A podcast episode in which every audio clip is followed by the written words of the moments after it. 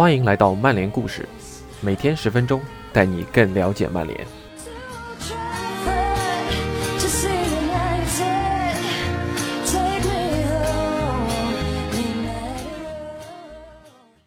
对阵皇家社会，丹尼尔·詹姆斯获得一球一助攻，赛后获得了从媒体到球迷的齐声赞誉。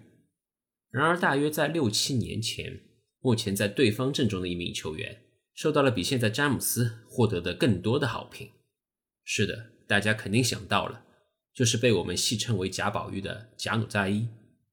如果说丹尼尔是以勤奋和拼劲著称的话，那贾努扎伊就是因天赋、潜力。以及姣好的容貌被人们所接受，但随着他将原本的四十四号球衣改成了象征青训传承的十一号之后，他的境况也被改变了。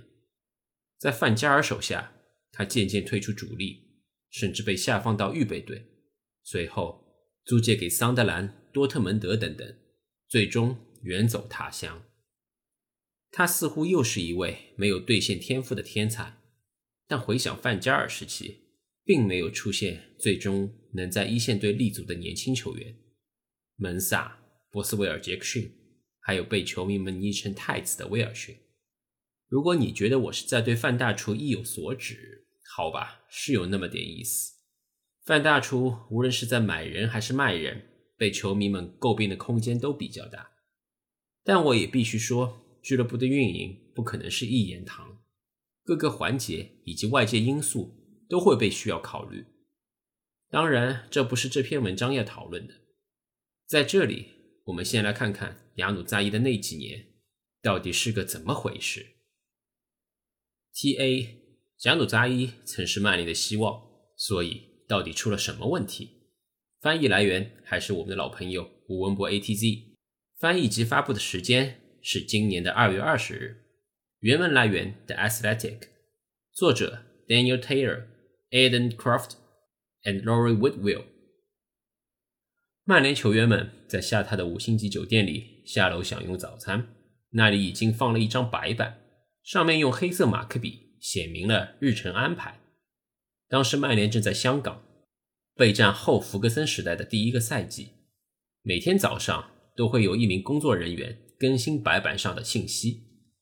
标明训练时间、吃饭时间、社区活动安排以及季前热身之旅等等的其他细节。但是这天，有人擦掉了白板上的字，写上了错误的时间。球队没有及时赶上活动，精心安排的一整天的计划都被这个恶作剧毁了。之前没有人报道过这个故事，但根据可靠消息源所说，怀疑的矛头都指向了左后卫布特纳。布特纳是前一年从维特斯来到球队的，而在幕后，他也有着部分同事不大喜欢的一面。不过，他们私下也怀疑布特纳是被球队的下一位明日之星亚努扎伊给怂恿的。当时正是新帅莫耶斯熟悉球员的重要时期，他的教练组成员并不喜欢只有十八岁的亚努扎伊与大了六岁的队友这样互动。也不觉得这会给他带来什么积极影响。是的，那只是一次恶作剧而已。但如果是福格森时代，这种事根本就不会发生。教练组都知道，需要有人跟贾努扎伊谈谈，提醒他曼联俱乐部对于球员的预期。这个消息传达到了吗？根据当时的一些知情人士说，似乎并没有。有一些人表示，雅努扎伊。认为自己更知道分寸，但他还年轻，客观来说，真的太年轻了。福格森的自传中有一个非常有意思的段落，他描述了自己首次在曼联的训练基地看到吉格斯带球的情形。福格森写道：“那是罕见且无价的宝贵时刻之一，让他觉得自己管理球队期间遭受的种种辛苦和困难都是值得的。”一位搜寻了溪流和山谷每一处的淘金者，突然看到了闪闪发光的金块，也不会比我看到吉格斯时还要激动了。我会永远记得第一眼看到他的感觉。他毫不费力地在克里夫基地的草皮上驰骋，你甚至会觉得他的双脚压根就没有触地。雅努扎伊是另一款情况。雅努扎伊年仅十六岁的时候，曼联就出手把他从安德莱赫特的青训营挖了过来。他总是显得非常自信，一对一过人时也相当潇洒，身体平衡做得很好。在福格森看来，亚努扎伊是与曼联球衣的完美契合的球员。一位前同事回忆说：“马切达、詹姆斯·威尔逊和其他数名年轻球员也一度让人为之疯狂，但亚努扎伊给人的感觉不同。所有人都相信他真的就是下一个吉格斯。”他是有望成为当家球员的好苗子，球踢得好，外形也不错。这是个十分有魅力的孩子，很风趣，相当有吸引力。有些人记住了他场上的表现，觉得这是个华而不实的球员，也赶上了他自带一些欧洲杂谈风的时尚感，所以加深了这种刻板印象。其实这孩子挺可爱的。埃里克斯·蒂尔当时担任曼联的门将教练。他曾经近距离见证过预备队主教练沃伦·乔伊斯在雅努扎伊身上倾注了多少心血，好让他为英超联赛做好准备。斯蒂尔说：“我还记得雅努扎伊刚刚来的时候，所有人都知道他是个天才。我早就听说过很多关于他的消息了。你能看到他那股子自信，有点拽。”我想这也是俱乐部很多人欣赏的一点，但是他先得把身体练得更壮一些才行。沃伦也说他必须变得更强硬，必须变得更强壮。刚开始的时候，沃伦对他非常严格。我还记得有场比赛，沃伦直接让他顶在锋线最前面。我问他：“你这是干嘛？”他回复说：“斯蒂尔，他必须学习这种经验。我想看看他会如何应对。”你也知道会出现什么情况，对面的中卫会狠狠地踢他，他会面对很多身体对抗，这都是为了让他做足准备。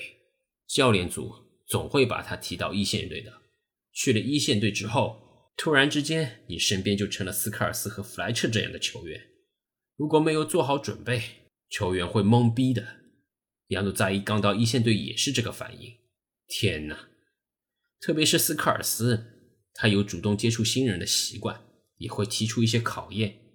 斯蒂尔说：“亚努扎伊踢满全场，你知道吗？他没有躲避对方的任何一次下脚，就是正面对抗，非常出色的完成了九号位的任务。”用另一名的曼联官员的话讲，亚努扎伊当时是俱乐部的未来，曼联对他寄予厚望，甚至福爵爷宣布退休决定前的数周，他在一场新闻发布会上。毫无预警的打破了自己的执教原则，主动提到了这名年轻人。福格森表示，大家应当留意这名比利时男孩。他战术后仰式的靠在了椅背上，点头强调自己的提醒。福爵也给出预言：亚努扎伊日后会成为一名不容忽视的球星。从之后的事态发展来看，我们也许就能明白福爵爷为什么不愿意多谈年轻球员了。亚努扎伊的天赋也征服了莫耶斯。曼联新任主帅将其称为自己见过的鲁尼之后最出色的同龄球员。后来，在一个周五的晚上，曼联例行在洛瑞酒店完成赛前集结，雅努扎伊也与俱乐部敲定了一份五年的新合约。曼联高管仍然记得当时的喜悦之情。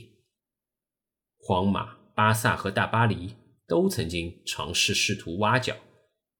英足总也在研究亚努扎伊能否代表英格兰队出战。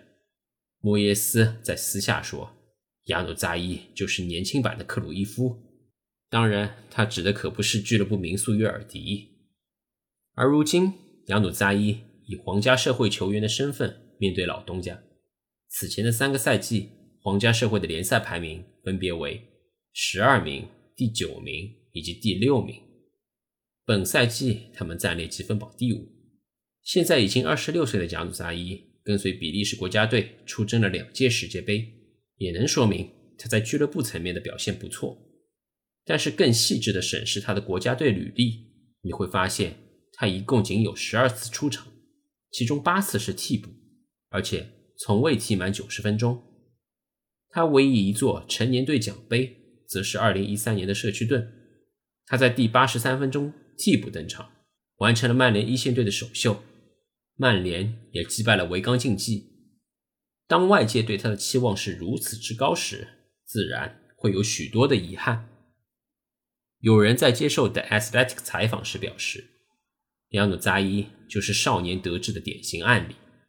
内部说法是，扬努扎伊的顾问原本在已经临时性的同意曼联开出的新合约。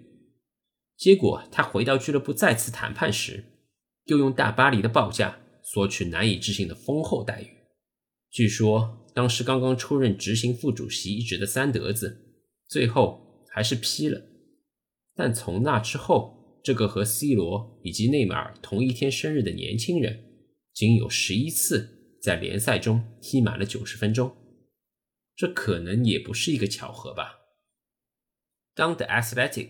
开始和人们聊起亚努扎伊的生涯轨迹，我们很快就明白，这得从范加尔说起。这是又一个天赋异禀的孩子没有足够的领悟力和决心，充分兑现天赋的案例，还是说有其他原因？像贾努扎伊的同情者所言，有一些外人不清楚的客观因素在里面吗？毕竟，正是在范加尔入主曼联后，贾努扎伊。逐渐失去了自己的位置，我们这些旁观者也愈发明白，可能永远都看不到他完全对付天赋的样子了。每一次接受采访时被问到为什么没有像福爵爷和很多人预计的那样成长，贾努扎伊总是会把范加尔列为主要原因。这一指责公平吗？The Athletic 尝试给范加尔发了一封电子邮件。询问他是否愿意接受采访，不到二十四小时，我们就收到了他的回复。我完全没有必要为这么多不公正的指摘进行自我辩护，都是球员们自己的想法而已。我的执教生涯已经证明了，年轻球员在我这儿能得到机会。范加尔确实有足够的成绩支持自己的说法。执教阿贾克斯、巴萨和拜仁期间。他提拔了西多夫、克鲁伊维特、哈维、伊涅斯塔、穆勒等多名年轻球员。然而，范加尔入主曼联后，也无可争议地拖慢了球队的战术，引入的比赛风格也和一些希望给球队带来个人特色和自发性的球员格格不入。贾努扎伊就是其中之一，而迪玛利亚则是另一位代表。范加尔并不相信那些敢于冒险。比起一丝不苟的体系打法，更依赖个人才华的灵感球员，因此他不是加努扎伊的球迷。下一任主帅穆里尼奥也不喜欢看到这样的场面。不论是范加尔还是穆里尼奥，都接受不了一个简单的道理：就像索帅从毕费那儿得到的回报一样，即便球员冒着丢失球权的风险尝试创造机会，这带给球队的正面影响。也可以压过负面部分。二零一五年，多特决定租借雅努扎伊，但也没能带来帮助，还提前四个月把他送回了曼联。据说当时贾努扎伊已经丧失了专注度。据知情人的说法，贾努扎伊太过于自己球星身份带来的额外好处了，这就让另一个故事更有意思了。另一位前同事回忆说，有一回。贾努扎伊想打给一个国外号码，结果没打通，因为他的父亲阿贝丁没有充够话费。阿贝丁对于儿子的工作有很大的影响力，曼联和其他人也逐渐发现这不是一个好相处的人。费莱尼成了雅努扎伊的亲密好友，后来还是他在国家队的室友。一位消息源表示，通常情况下，如果一名球员外形不错，又拽的不行。年纪大一些的球员就会看不惯他，然后在训练中给他点颜色看看。但是在比利时国家队，每个人都称他是我兄弟或者小弟。比利时国家队的前辈们都喜欢他，卢卡库、费兰尼等队友和他相处的都不错。不过，也许贾努扎伊也是糟糕时机的牺牲品。在弗格森任内，贾努扎伊唯一一次的一线队经历。就是入围了福爵爷最后一战的大名单，但是在替补席上看了九十分钟的比赛。莫耶斯只是在曼联帅位上待了十个月，之后加努扎伊很快就明白了佛爵爷的教诲：曼联是一辆按时发车的大巴，不会等任何人。加努扎伊还年轻，思想也不成熟，不知道如何应对自己的名气。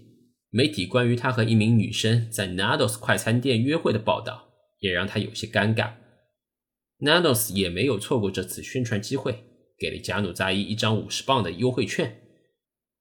另一位前曼联助教穆伦斯丁说：“我挺喜欢他，他是个好球员，技术和球商都不错，但他需要确定自己的位置。他这类球员会让你不禁想，到底是哪个位置最适合他？是从左路内切威胁球门，还是索性出任十号位？他的创造力绝对是没问题的，你很容易就能看出来。”曼联为什么想要签下他？对于任何一名球员来说，想在曼联迎来突破并持续留在顶级赛场都是很难的。他在莫耶斯手下得到了机会，等到范加尔上任后，他的光芒消失了。福格森为了他有很多考量，不然也不会把他带到曼联提拔到一线队。不过因为种种原因，很多球员都没能兑现自己的天赋，只能去别处试试。用乔伊斯的话来说，那个时期曼联的外租体系也有些失控。二零一六至一七赛季，也就是穆里尼奥执教的第一个赛季，贾努扎伊被外租至桑德兰与莫耶斯重逢。然而，那反而成了他职业生涯的最低谷。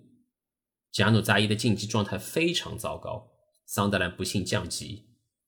球迷们也开始攻击这位曾在光明球场两度攻破黑猫球门的球员。乔伊斯表示，这是曼联自己的过错。威尔逊也是被外租经理拖累的希望之星。福爵爷过去会把这个重任交给我，挑选合适的下家、合适的主帅、合适的环境。加努扎伊和威尔逊这两人的外租，更多是出于分摊薪资的考量。俱乐部。在不合适的时间把他们租了出去，你自然也能预计他们会失败。像这样的租借能帮球队收回一部分资金，但是没办法帮助球员顺利成长。这不全是他们的错，因为他们都是好球员。加努扎伊是我见过的技术最好的球员，所以我觉得很遗憾，他们没有达到应有的高度。也许他们没能得到应该有的帮助。所有人都在批评他们，但他们本来应该得到更好的帮助的。一个有趣的观点是，很多人认为贾努扎伊的很多问题都是自己造成的，一切始于他当初谈判个人赞助合同时开出的离谱条件，据说金额看着跟电话号码似的。之前贾努扎伊是耐克阵营的一员，阿迪达斯对他表现出了兴趣。而纽巴伦在他最后时刻加价的情况下，仍然敲定了合约。可惜后来，抱怨新战靴穿着不舒服的贾努扎伊，并没有满足纽巴伦的期待。穆伦斯丁强调，现在的贾努扎伊仍然有足够的潜力给曼联制造麻烦，只是我们首次听闻贾努扎伊的天赋，已经是太久之前的事了。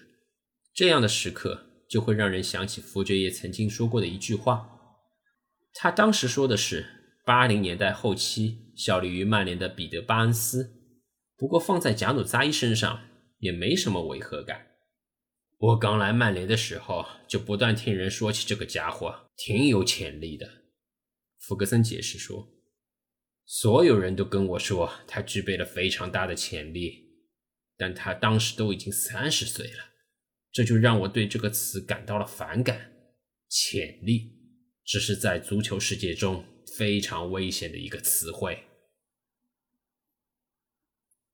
之前在送别佩雷拉的文章中，我们了解到一个小故事：在一场与桑德莱 U 二十一队的比赛中，佩雷拉和亚努扎伊上演了一场角球射门对决，两人分别陆续尝试用角球直接破门。得知这一消息后的范加尔非常愤怒，直接剥夺了雅努扎伊的一线队资格。应该就是在这件事之后，原本就不怎么看得上贾努扎伊的范加尔，将其彻底打入冷宫。之前高调的高薪续约，反而成了球队的薪资包袱，所以球队不得不将他以分摊资金的目的不断的租借出去。从球队的未来之星到无人问津，可想而知，这对贾努扎伊的心理打击有多大。但不能正视自己的位置。摆正自己的心态，也不能让人获得最终最大的成功。所有人都该先从自己身上找问题。